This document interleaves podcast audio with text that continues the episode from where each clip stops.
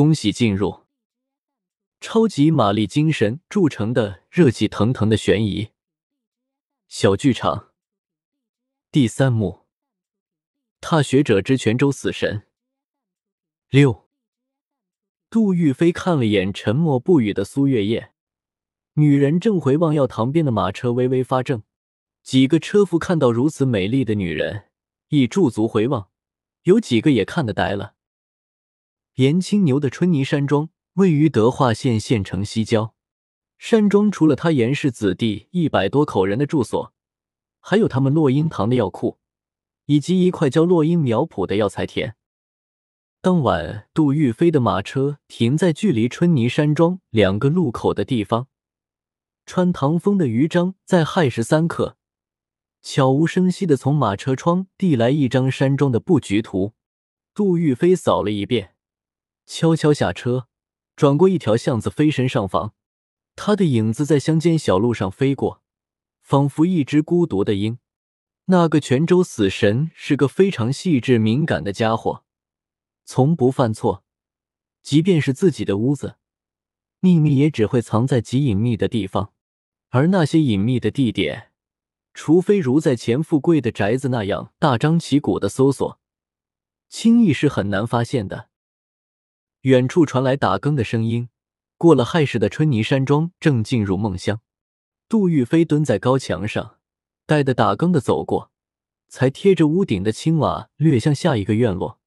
他的目标很明确，找曼陀罗花。落英苗圃在山庄的西后院，说是药材田，却并非传统意义的田地。这是一个精致的院落，大约只有一亩地的大小，种植了三十余种珍稀药材。在露天苗圃后，有一个药材处理工坊，余章的地图上标得很清楚。工房里还有个种植小棚。但里面有什么特殊的东西，就没人知道了。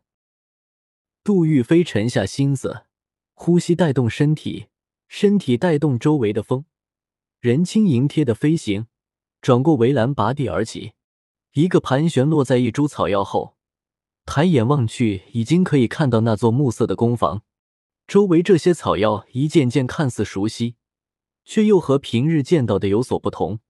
无极草、空灵叶、龙爪树、赤铁砂、白虎木、五星海棠，药田边一个小池塘里还有金丝鲤鱼若隐若现。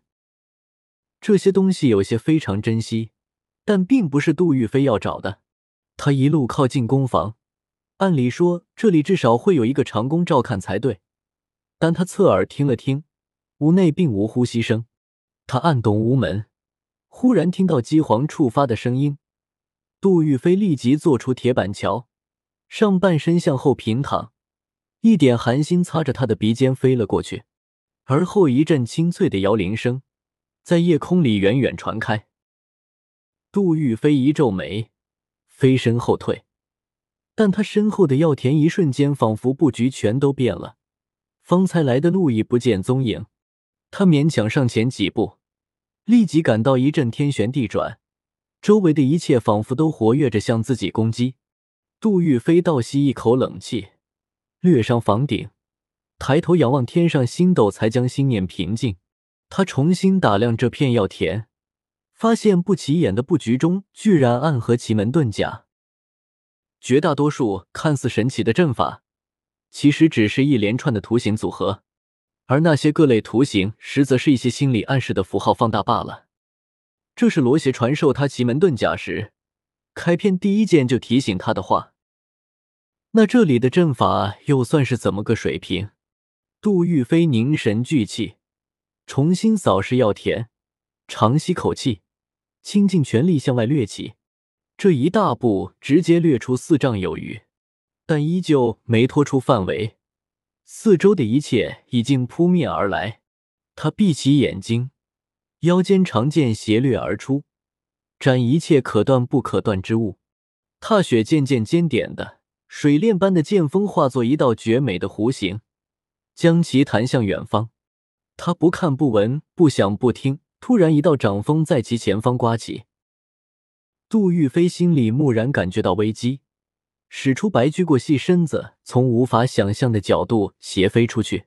但肩头依旧中了对方掌风，只一个起落就又飞回了攻防边。他睁开双目，看到颜青牛正气定神闲的望着自己，手里还托着一捧七寸高的盆栽，盆栽里一朵妖艳的黑色曼陀罗于夜色中魅惑绽放。杜大人，我知道你一定会来，所以等候多时。老头子白衣飘飘，一双眼睛炯炯有神。严老原来是世外高人，在下真是眼拙。杜玉飞看着对方站的姿势，微笑道：“武当的绵掌。”严青牛道：“我不算武当派的，但当年的确从张三丰先生那里学得绵掌，可惜那么多年都未曾和人动手，想来有些暴殄天物。如此，你我何不切磋一下？”杜玉飞抱拳道。赌注就是你手里的曼陀罗如何？严青牛大笑道：“好。”他将曼陀罗花放下，眼神仿佛是青春少年，脚踩八卦步，稳稳的走出药田。杜玉飞眯着眼睛注视对方，斜斜刺出一剑，剑光照亮天空，剑锋若莲。严青牛左手做云手，轻挽住剑锋。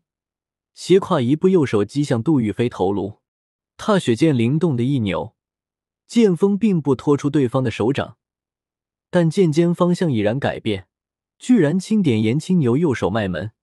严青牛双掌一分，轻易将剑锋拦住，但右面露出大空档。杜玉飞左臂飞掠在对方的肩颈，却是点到为止，退出五步后，再次抬手示意对方再来。严青牛老脸微红，深吸口气，脚步加快，双臂如电展动。武当绵掌里居然还带着各种稀奇古怪的武学：弹腿、八卦掌、年掌、华山通臂拳、少林罗汉拳、魔教神手大劈关。严青牛的武功博杂之极，居然各门各派层出不穷。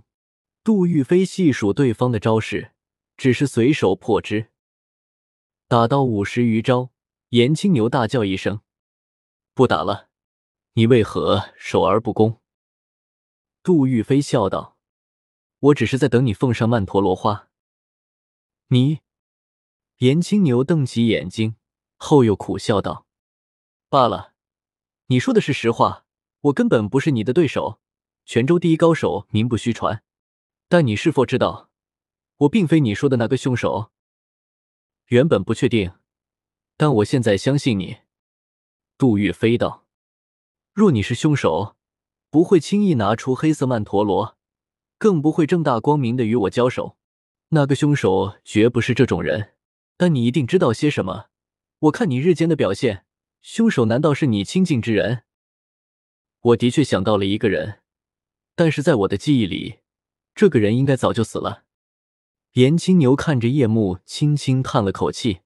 这一瞬间，他又从方才那个武学顽童变回了那个名医老叟。这个人是谁？杜玉飞盯着地上那盆黑色曼陀罗。我们边走边说吧。严青牛将盆栽递给杜玉飞，然后走出药田。那个人叫崔探，是我的战友同袍，也是我的师弟。走在山庄僻静的夜路上，严青牛低声道。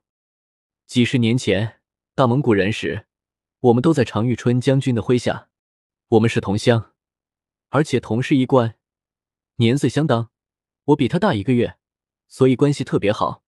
说是一贯，其实我们只是略懂外伤如何紧急处理，距离懂得医术还差得很远。崔探是个非常能干的人，有着常人所没有的沉稳和仔细。相对来说，年轻时的我绝不如他。在常遇春将军的军里，常常遭逢恶战。所谓生离死别，只是等闲事。我们在军中五年，各自独当一面。大战陈友谅时，老崔受了重伤，左臂和左面的锁骨都碎了。这一次，我们遇到了后来的师傅司空长春，他把原本该残废的崔探救了回来。虽然他左手的功能不如从前，但至少不用截肢。那次以后，他一到阴雨天。身上就会剧痛无比，慢慢的，他性格也发生了变化。怎么样的变化？杜玉飞问。这个很难说清。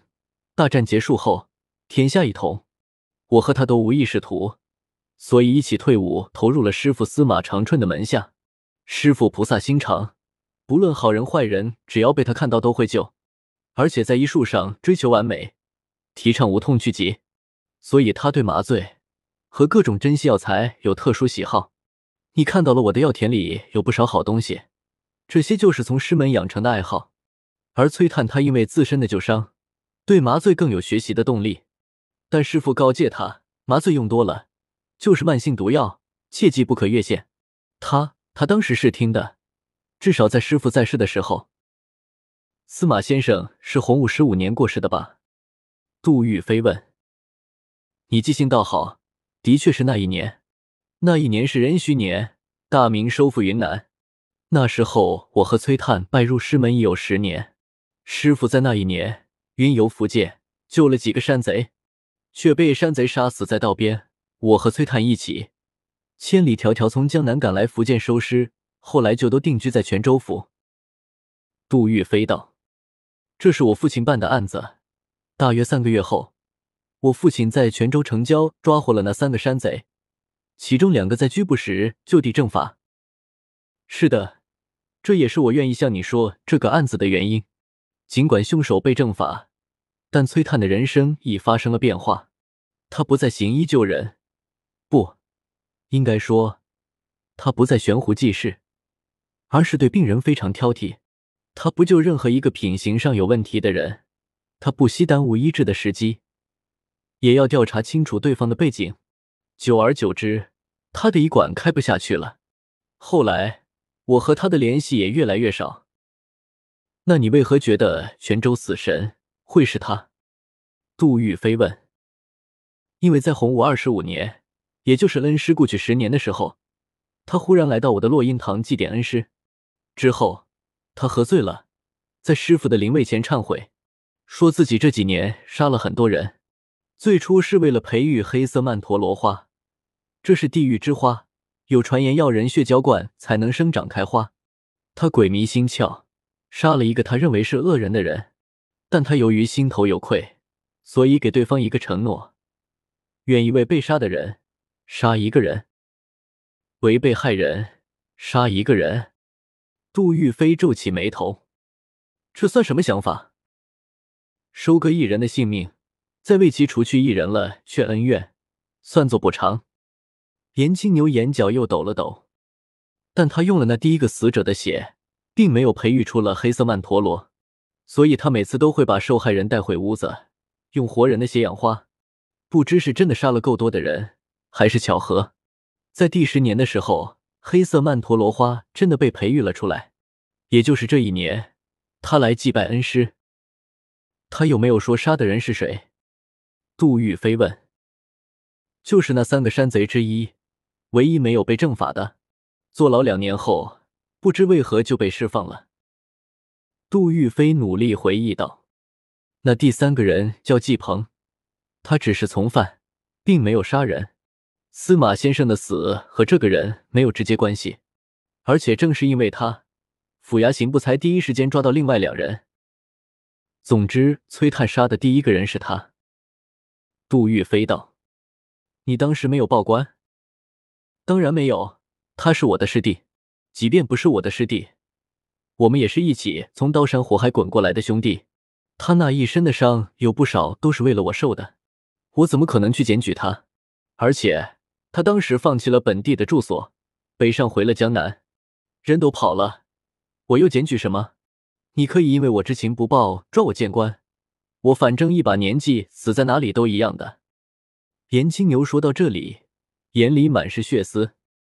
你手里的这株黑色曼陀罗，就是那一年他留给我的临别礼物。他和我最初走的是一条路，悬壶济世。后来我们过的却是完全不一样的生活，为何会变成这样？我也不明白。杜玉飞道：“你为何认为他已经死了？”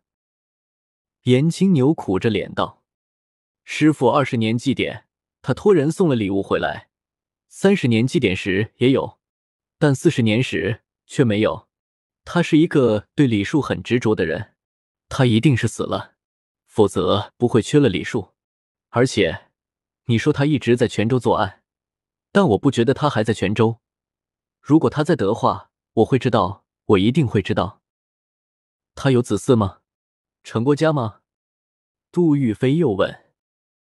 没有，孑然一身，了无牵挂，独来独往。杜玉飞不由沉默。颜青牛的这种感觉或许很玄，但的确不失为一种可能。人和人之间就是有那种无法言传，但却一定存在的羁绊。他在泉州的老房子在哪里？杜玉飞诚恳的问道。德化沧海巷，现在的房子主人是个武威镖局的镖师。德化沧海巷，崔探的旧宅已被搜索了三遍，但也许真的是年代久远，崔探至少也有十多年没在此居住。所以从早晨查到午后，依旧毫无收获。这种挫败感让人深深的绝望。但和在钱富贵的宅子一样，突破靠的是十分的耐心。所以休息了片刻后，那二十个差役在凌云燕的带领下，又开始了新一轮搜索。你信颜青牛的话？谁知道他是不是编出一个不存在的人？赵琪坐在茶铺。远远望着被翻遍了的宅子，从发现尸体到现在，不知不觉已经半个多月的时间过去了。杜玉飞道：“苏吉尔从卫所调了资料出来，崔探这个人是真实存在的，而且所有的经历亦如严青牛所言。但即便是锦衣卫的资料，也没有他洪武十五年之后的记录。这个人就像凭空消失了一样。”赵奇道。即便这个人是真的，我仍然觉得不排除严青牛把所有坏事都推到此人身上的可能。毕竟严青牛的生活轨迹和我们这些受害人失踪的时间点相符。杜玉飞纠正他道：“只是部分受害人，我们这里大多数受害人是谁都没搞清，更别提失踪的时间了。不过正常人为何在要填不起门遁甲？”赵奇反问。杜玉飞沉默了一下，这的确很难回答。但由于他接触过许多江湖人，大宅子有阵法布置也很平常。这时，苏月夜的马车从远处疾驶而来，他飞身掠出车子，递上一份文书：“杜哥，吴贝终于将所有尸体的具体骨龄列了出来，各县的捕头也从旧宗卷拟出一份三十三人的死者名单。”他们按照死者骨龄、失踪名单，再参考了前后死者有仇怨原则进行排查，果然大大提高了效率。未完待续。